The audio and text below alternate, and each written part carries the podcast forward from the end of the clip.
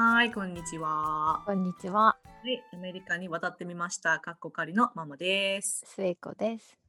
まあ、ここまではね、あの、うんいつも通りのオープニングで言ったんですけれども、はい。今日は、えっと、一つスペシャル企画、さっき決めたスペシャル企画。スペシャル企画で、えっと、お互いの出身地の言葉で話してみようかとうん思ってます。はい。うん私は大阪出身なので、えーこれ、この後大阪弁にシフトします。すえちゃんは。私は福岡出身で、あの福岡の中でも、うんち博多じゃないんですよね、私は。博多なんてそんな都会なところじゃないです、私は。すんごい田舎なので、これ言うと多分地方、私の出身がすごい限られるんですけど、筑後弁にします。なんかすごい狭まった感がある。まあでも要は福岡弁ですね。博多弁みたいな。うん。じゃあスイッチします。はい。スイッチすると私、あの、定年後じゃなくなるんでご了承ください。しゃあない、しゃあない。はい。えっ、と、まあ、方言を使って何を話すかっていうと、すごいイントネーションがめっちゃ変わった。えっと、まあ、聖子とママは、うん。どうやってね、今の自分の道を決めて、うん。うん、やりたいことを決めてきたか。うんで、まあ、どうやってそれをありがたいことに叶えられてきたかっていうのを話したいと思うんですね。はい。えーっていうのは、あのーまあ、お互い、私も聖子も、あのー教育の世界で仕事してまして、うん。で学生と触れてると、あの将来やりたいこと分からへんとか、うん。あのいうのはよく聞く悩みでね。多いよね。うんう、うんん。で結構やっぱり、まあ、あのアメリカの学生に限らず、日本の、まあ、若い子とかと話しとっても、うん。あのいやまだ将来何したらいいか分からへんし、あのそこも関西弁なんだ。もう全部関西弁で うん。行かないとブレるからね。確かにね。で、あの何かやりたいことがあったとしても、じゃあどうやって具体的に進めていったら分からへんしってうん。いうのをね、まあ聞いたりするので、うん、むしろ私そういう生徒ばっかやもんね。話しよるの。うん。だからまあそういう人らの、まあ、ために、まあちょっとでも、まあ、一応先輩であるうちらが どういう経験してきたかっていうのをうん。あのシェアできたらあのいいかなと思って、うん。うん。うん、話すことにしました。はい。えーじゃあまず私からどうぞ。行かせていただきますけれども。どうぞどうぞ。とまあ私何回か言ってるように、えー職業は日本語教師です。うんうんでねまあなんでかそうやなどうやって自分の道を決めたかっていうとうん。あのーもともと中学ぐらいからうん。あのー何か人と違うものっていうのがすごい好きやったんですよ。うん。で、それは、まあ、人と違う外見であったり、あのそれ人と違う服、人と違うな髪型とか、うん。あのーまあ、顔つきもやし、うん。あの趣味とかも誰もやってないものとか、あのみんながちょっと変って思うものに興味持ったりとか、うん。うん。そういうところがありました。で、あのでものすごい頭文系やったから、うん。あの 英語はまあまああの苦手な方じゃなかったし、うん。あのなんか英語とか外国の人と話すとかいいなって、うん。なんか違っていいなっていう漠然とした思いがあって、ほんで高校で、あの英語コースか、うん。なんか確か英語コースかもう一個の理系コースやったからちょっと うろ覚えやねんけど、オプションがあったんよね。ほんで、あの英語コースって選んで、そしたら、えーっと、次に、あの英語コースの学生は、オーストラリアにこう短期留学できるっていうプログラムがあるっていうのが分かって、うん。あ、それは行ってみたいわとうん。言って、えーっと、高校2年生の時に、オーストラリアに留学しました。2週間。2週間。うん。うん、で、あのーまあ、その時の私たるや、ほんま英語とかも、なんか、もうその時点でね、うん。5年とかやってるはずなんですよ。うん。やってるはずやけど、実際使ったこととかなかったわけよ。うん。やから、ほんま頭の中の知識としてあるだけで、うん。コミュニケーションツールとして英語を出さなあかんっていうのはほんま初めての経験で。しかもオーストラリア英語やけんね、えらい違うよね。そうだから、あれ、ちょっとおかしいな、なんか、この、こんな発音で習ってないな、わからへんなとかもあったし、うん。あの、ま、あの、一番強烈に 覚えてるのはね、ペンギンっていう言葉が、うん。日本語でペンギンやから、うん。ペンギンやと思ってたんですよ。うん。それで、オーストラリアって、あの、ペンギンが見えるところがあって、うん。で、それ行きたいと思って、ほうんん。で、あの、I want to see ペンギン。すごいえ日本語英語。言ったら、まあ、ペンしょうがないよ。だからペンギンやと思ってたからね、じゃあさ、ペンうん。ギンが伝わらんくて。うん。で、なんか、多分1分くらい葛藤した後に、うん。おお、ペンギンって。うん。え、グイーンなんかそこ？って。うん。かるわかる。ペングインなんや、あの子らってうん。思ったのが、うん。高2の時こうに。あ、で、私ニュージーランド行った時もうん。そうだったよ。ペンギンじゃなかったけど、うん。today が伝わらなかった。あ、確かにつらい。today が to die っていうの向こう。あ私、あ。は、なんかね、他のい、how、多分向こうが聞いてたのは、うん。how was it today? みたいな、how was your school today? やうん。ったんやけど、how was school to die? みたいなこと多分言ってたね。to die って。うん。うん。私も死ぬことかと思ったの。to die みたいな。わかる。めっちゃびっくりして、え、なんでこの人いきなり死ぬこととか言ってきたんやろ？うと思って、このホストマザーやばいんやないかみたいな。お前、ちょっとそれな、そんな日常の中でいきなり掘り込まれたらでな。しょだから、書いてくださいって言って、紙に。うん。そしたら、today って出てきて、today かいみたいな。基本単語かいみたいなめっね。ちゃ、うん。むしろ中学校の1年生の初日で習う単語やん、これって。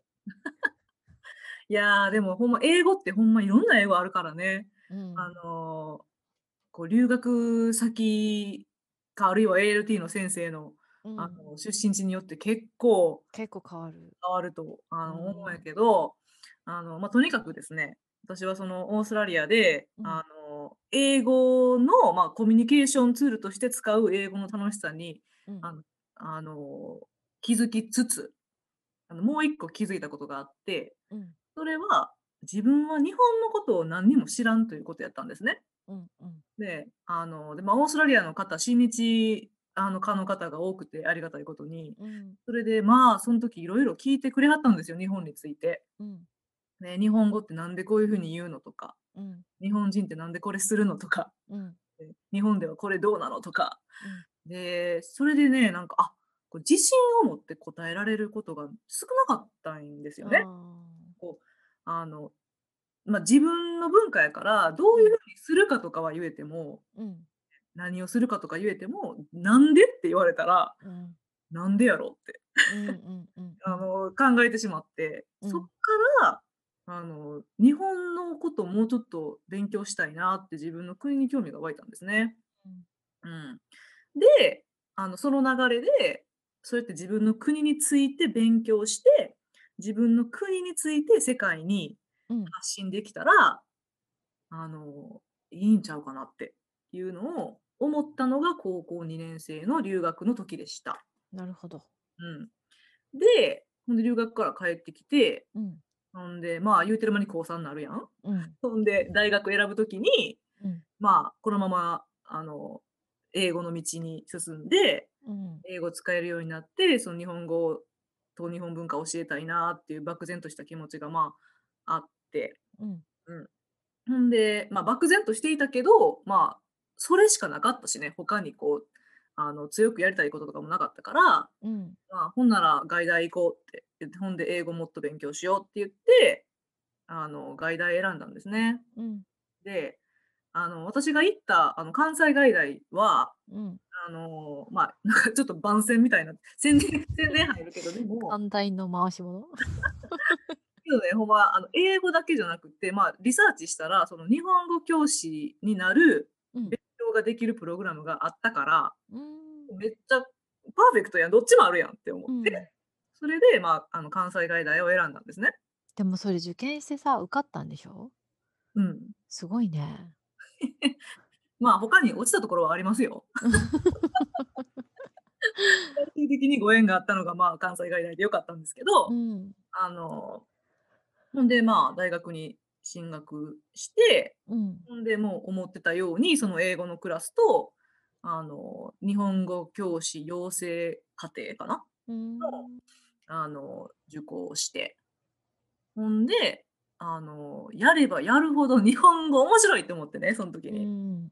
もうね、皆さん母語やから多分日本語について深く考えることとかないと思うんですけどうん。あの、やり始めたらほんま、あ、そこそうなんや、知らんかった、そんなルールあん。るんや。あ、そ私、旦那をつ通してそれを学んどる。うん、そうだ、ニうん。ックね。そう。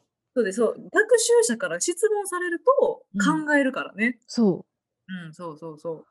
それであの、こっちも確かに学んだりとかするんですけど、うん。ええ、ほんでそこでどんどんどんどん、やっぱ日本語やなって大学時代に思ったんですね。うん。ほんで、ええ、そしたら大学3年生ん時かな、うん。に、その日本語教師養成課程を修了したら、実際にその海外に行って、うん。あの、ティーチングの経験を積ませてくれるといううん。プログラムが、あの、まあ、あって、そうん。れを先生方が紹介してくれはって。うん。あ、次これしかないやろってうん。思って、ほんでそん時にね、あの、今思い出したのは、うん。あの、私はその日本語教師養成課程の方の留学プログラムに興味があったけど、うん。クラスメイトのほとんどは、なんか他の留学プログラムに興味があって。外大ってやっぱ外大っていうだけあって、いろんな留学プログラムがそん時もあったんですけどうん。あの、1年留学や2年留学や、あの、とかい色々あって、うん。あのうん、で、他の私の仲良かった子らがみんなそっちの他の方のプログラムに行くって言ったから、うん。ちょっと揺れたんですよ。うん。ええ、私もじゃあみたいな。うん。けど、やっぱりね、そん時に自分と向き合って考えた時に、うん。あの、ま、留学2回するのはお金かかりすぎるから無理やろ。うん。ほんなら、あの、ほんまにじゃあ、どっちにどっちが自分の将来の道に繋がるのかうん。て言って考えたら、やっぱり、あの、英語プラスティーチングの実務経験が積める方やろって、ま、思って、うん。あの、で、みんなが留学してる間、私は日本に残ったんですよね。なるほど。そうそう。というのは、みんなは、ふつあの、その4年の間に留学するプログラムを取って、うん。で、私は卒業してからこっちに来るプあログラムだからあ。そうそうそう。やから、あの、あ、すいません、そこが皆さん説明できてなかったですね。えっと、そうなんです。その、日本語を日本語を教えに来るプログラムは、うん。うん、4年修了してから、あの、海外に派遣されるっていうプログラムだったんですね。だから、そこでちょっとこう、ん、あの、友達がみんな海外でおらん間に、日うん。本に残ってるのは、ま、ちょっと寂しかったけど、うーでも、ん。まあ、あの、絶対正しい判断したなと、あの、うん。思ってます。ほんで、それでよ、4年経って4年経って、うん。あの、そのプログラムも無事、ま、合格してほんで、派遣されてきたのが、今おるオレゴン州ポートランドです。はい。はい。ええ、ま、実際そん時私、オレゴン州ポートランド第4希望だったんですけどね。それがね、今やね、定住して。今や定住して、ほんま皆さんどうなるか分かりませんよ、人生っていうね。人生ほんとどうなるか分かんない。うん、ことうん。なんですけど、うん。えっと、それで、オレゴン州ポートランドに2007年に派遣されてきたんですね。うんで初めは、あの、アシスタントっていう立場やったんですよ。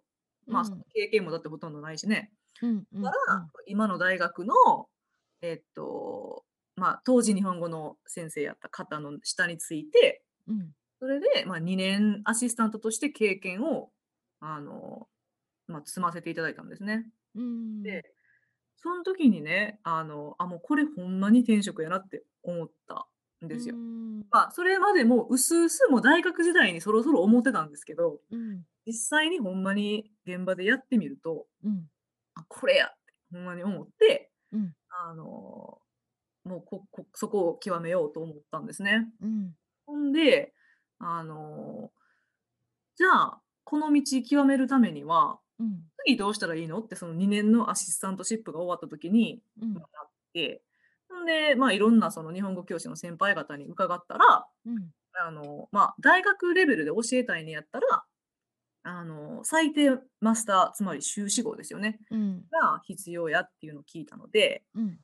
そうやな、まあ、うーん、大学生がいいかなっても思ったから、うん。あの、その後、えっと、日本語教育を学べる大学院をうん。調べました。はい。うん。そしたら、まあ、ありがたいことに、近くに、うん。あったんですよね。あの、ポートランドのダウンタウンにある、まあ、PSU っていう、ポートランドステイトっていうところが、うん。あの、まあ、んま、日本語の修士号っていうのをうん。取れるっていうのがあってあの、ま、それはね、さその他の先輩方とかからも聞いてた情報でもでもあったんですけど、うん。だから、あ、めっちゃラッキーやん、めっちゃ近うん。くやん。うん。で、うん、で、ま、その他にも一応、なんとね、サンフランシスコも受けたかな。サンフえランシスコえ。そうそうそう。だって、ね、ポートランド落ちるかもしれへんし、サンフランシスコも確か滑り止めで、うん。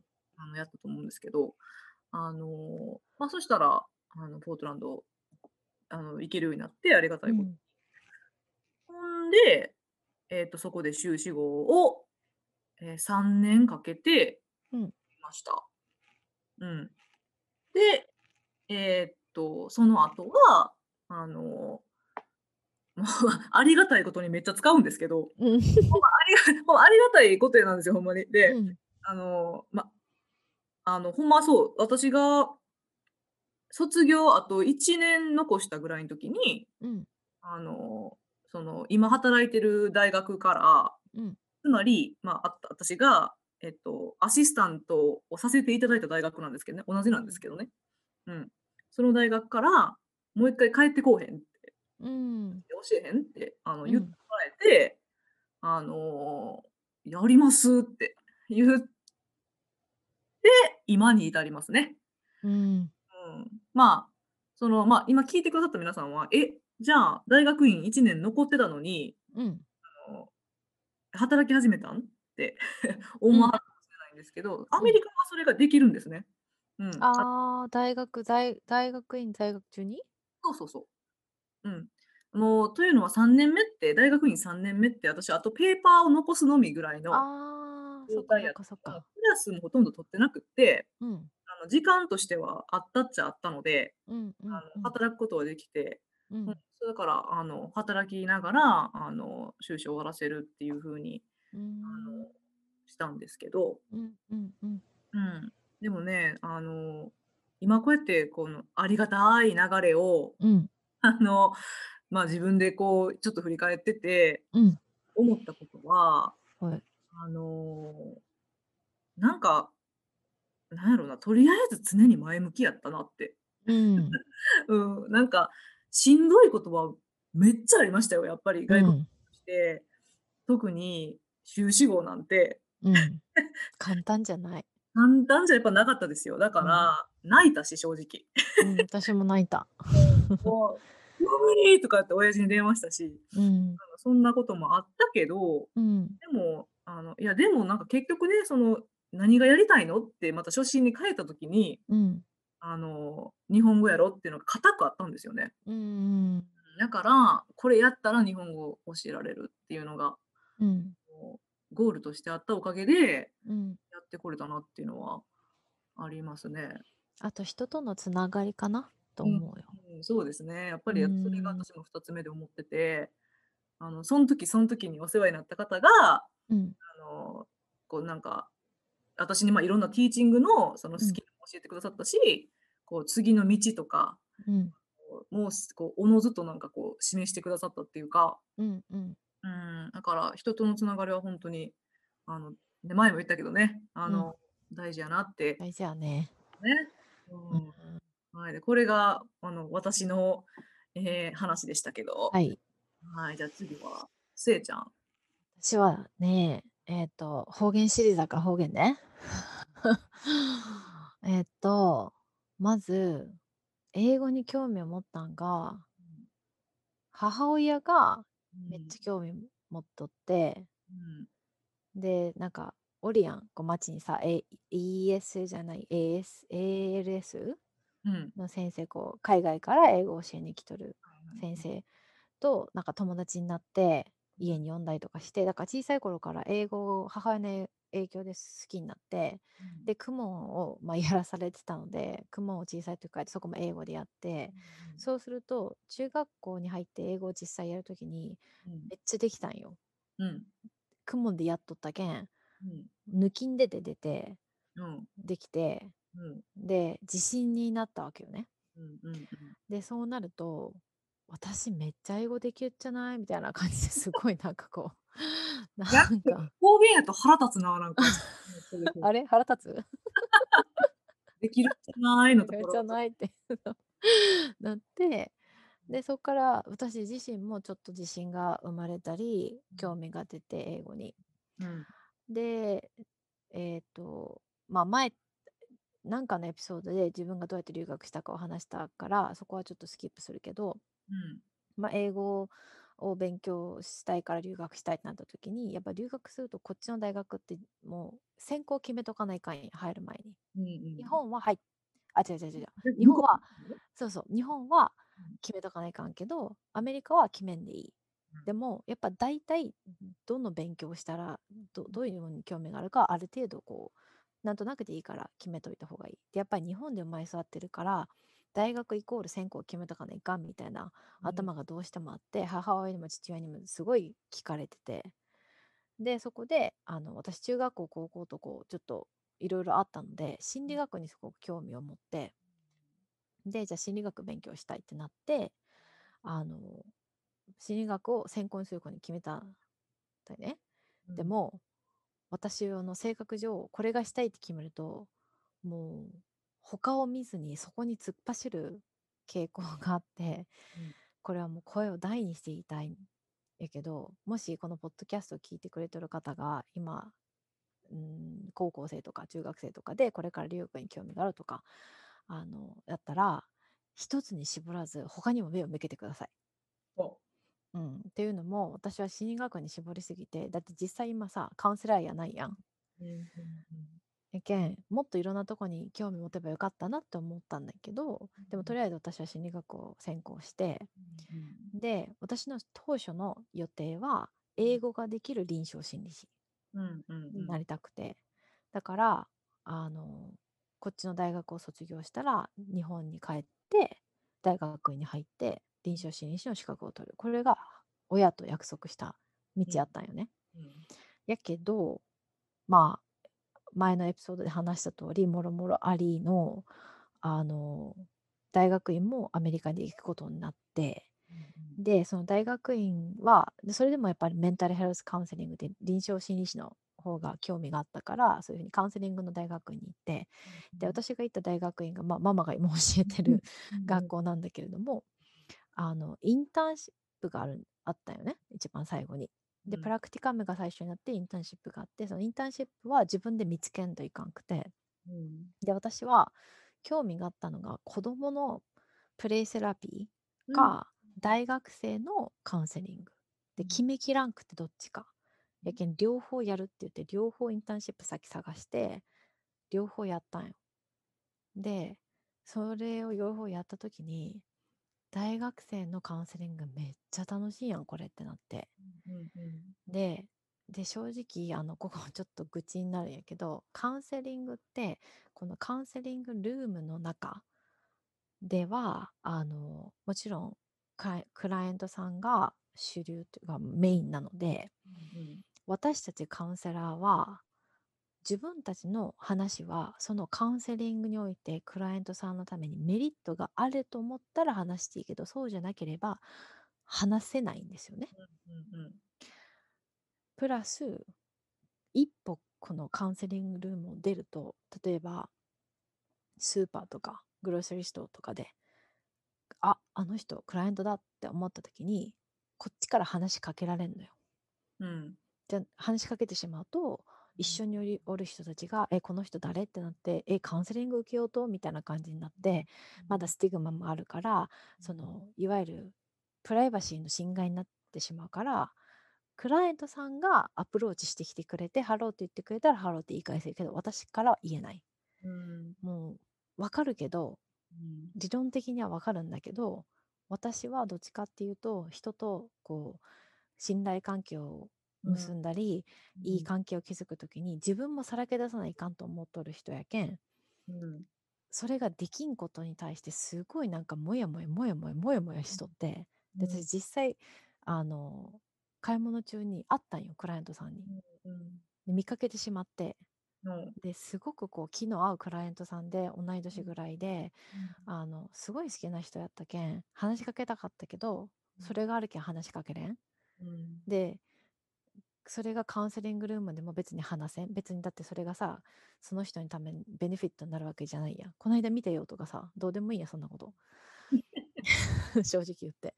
うん。やけんそういうのとかいろいろあってなんかこうちょっとモヤモヤ感をずっと感じ取ってでその時に私は大学生とのサポートに一番興味がある。でちょっとカウンセリングっていうものに対してどっちかっていうとその何かあってきた人のカウンセリングよりもその何かある前にカウンセリングを受けなきゃいけないよりも前のサイコエデュケーションって言ってもっとこう精神的なセルフケアをもっとしましょうとかそういう予防の方にすごく興味があったからじゃあカウンセリングをやめて大学生のサポートっていう方の道でうん。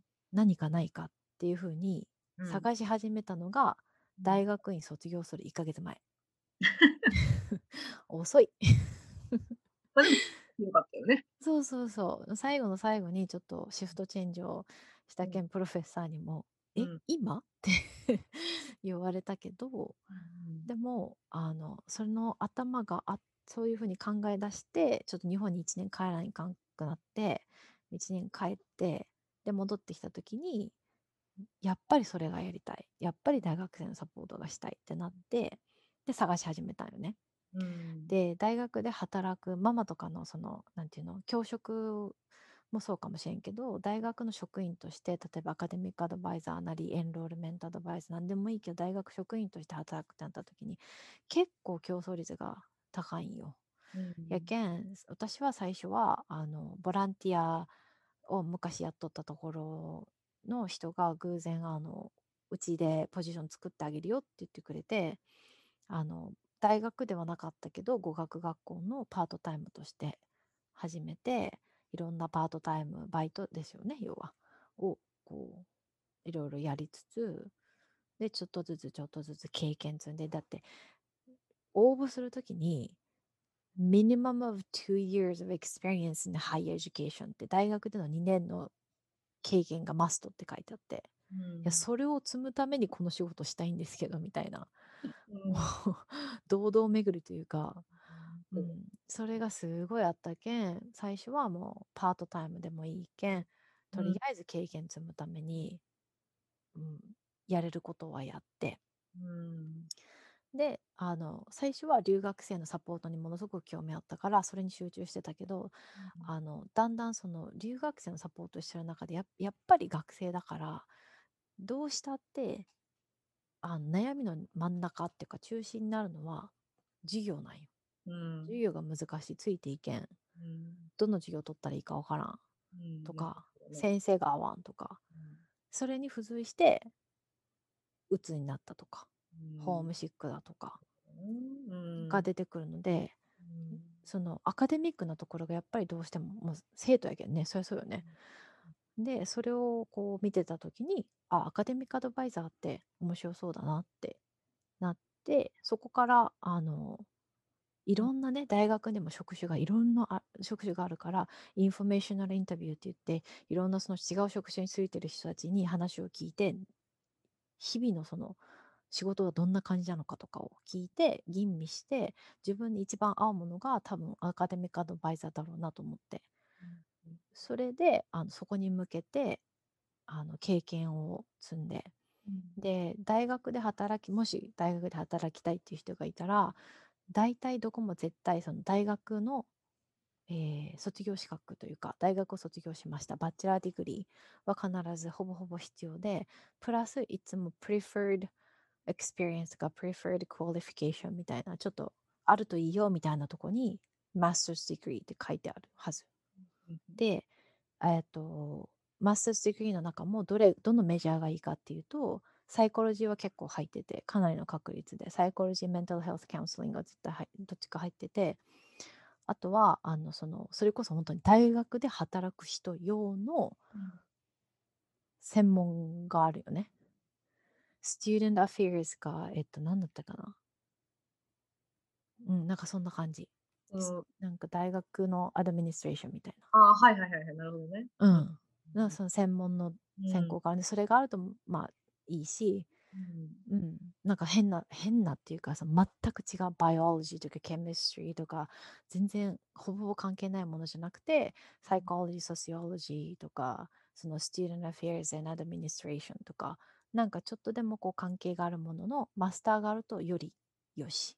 はい。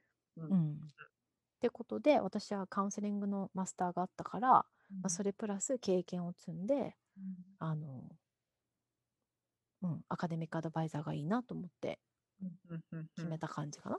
なるほどね。うんうん。うん。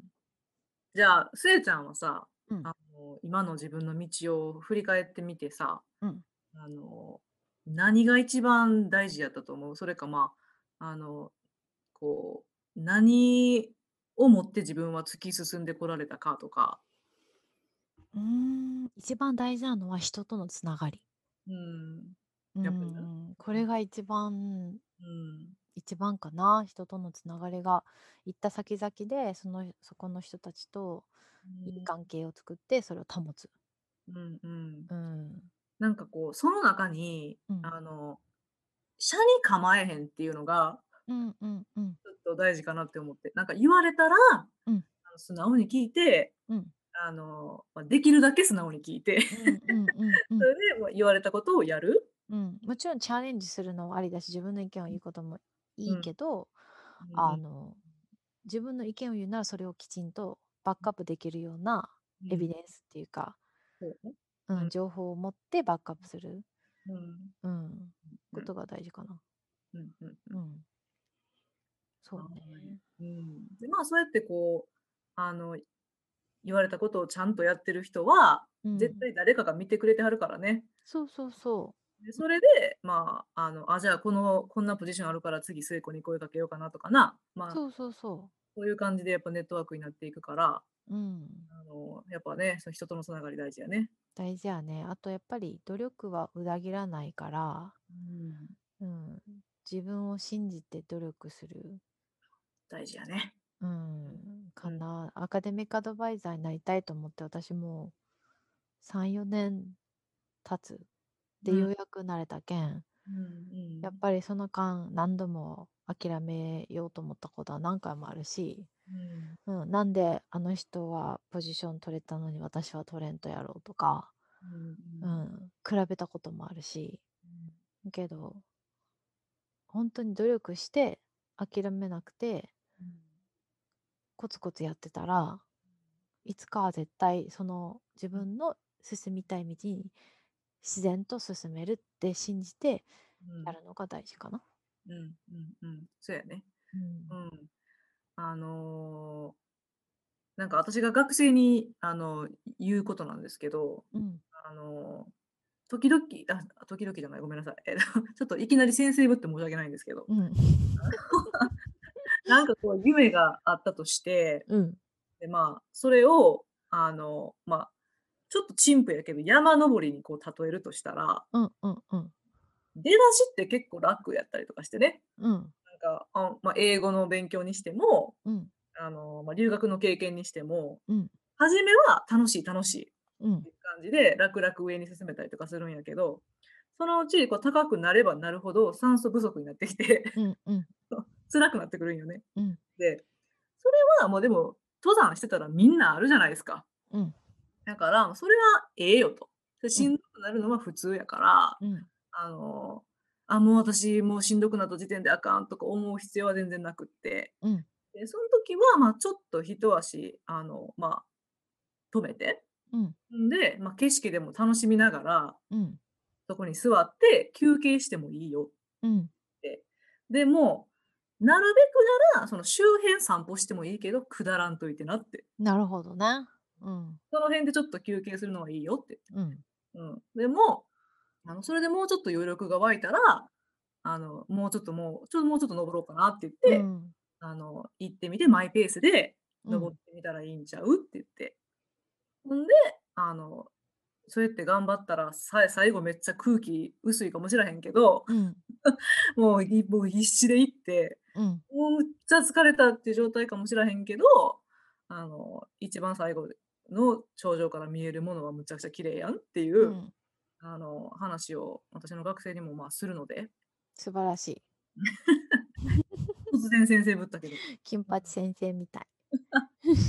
うん、それってでも、ほんまにあの、そうやなと思ってるんで。うん。別に留学とかだけじゃなく、アうん。メリカで働くことだけじゃなくうんうんうん。何をするにも、うん。うん。自分を信じてコツコツやって、人とのつながりを大事にして、うん。もう諦めそうになるぐらい弱音を吐いてもいいから、とりあえず振り向いて後ろに行かない。うん、うん、うん。そうね。うん、もうあかんってなってすぐに諦めないで欲しいですね。うん。こう、全てそう、もうほんまにね、だって、すスエちゃんが言ってた、全てやってきた努力がどっかでこう繋がってくるそうそうそう。絶対あるから。うん、ううん、ん。うん。はい、ということで、あの、うん。まあ、今回は自分たちの方言で、うん。あの、自分あんうん、あんま出せとらん気がするけど。いや、出て出てたよ出てたよ。出とった？十分出とった十分出とった。うん。あれ？で、ま、方言で自分たちの、あの、これまでの道とかを話してみて、うん。まあ、なんか方言やったからこうすごいなんていうか、あの、自分らしさが逆に出たかなっていう、なんか感じは。でもなんかママのに釣られる。あ、ほんまに？うん、なんかうん、釣られる気がする。なんかね、親とかさ、福岡の友達と喋るとすぐパッて切り替わるけど、今じゃあ実際方言で喋ろうと言われたらちょっとなんか、かん考えてた。あ、ほんまに？うん。でも、パッと出ない。語尾がかなりそう。よね。うん、語尾が違私う。はイントネーションっていうよりか語尾。うんうん。うん。うんうん。そうそうそう。だ、まあ、あの、で、方言で、なんか最後熱いことも言いましたけども、うん、はい、金まあ八先生。先生、はい。まあ、たまに、あの、方言シリーズやっていこうって勝手に私たち決めました。ので、あの、たまにねえ。たまに変わりますけど。ほんと、誰か福岡から聞いてくれる人おらんかな？うん、それかその福岡から参加してくれはる人とかおったらそうそうそう。せいちゃんが、あの、もっと喋りやすくなる。もっと喋りやすくなる。お願いします。はい、ということで、あの、今日も聞いてくれはってありがとうございます。ありありありがん？ん？今日聞いてくれはってありがあれ？あれ？いや、じゃ、違う、違うね、聞いて。ありがとうございました。あ、オッケーできた。できた。ありがとうございました。オッケー大丈夫です。はい。ありがとうございました。はい、じゃあ、さよなら。さよなら。